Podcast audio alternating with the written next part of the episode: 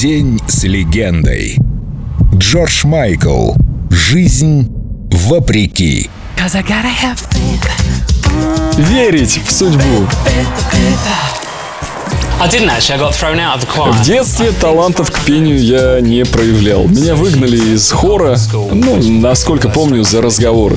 Но музыкой я уже был увлечен. Я записывал песни с радио. Все было незамысловато, мы просто подносили микрофон к радио и записывали звук. Кажется, что на свой восьмой день рождения в подарок я получил кассетный магнитофон и начал записывать песни с радио. Я полностью погрузился в музыку. Я стал одержим идеей стать артистом. Я не знал, знал, чем конкретно я буду заниматься. Я не знал, будет ли это певческая карьера. Я не знал, как это будет, но чувствовал, музыка — это мое.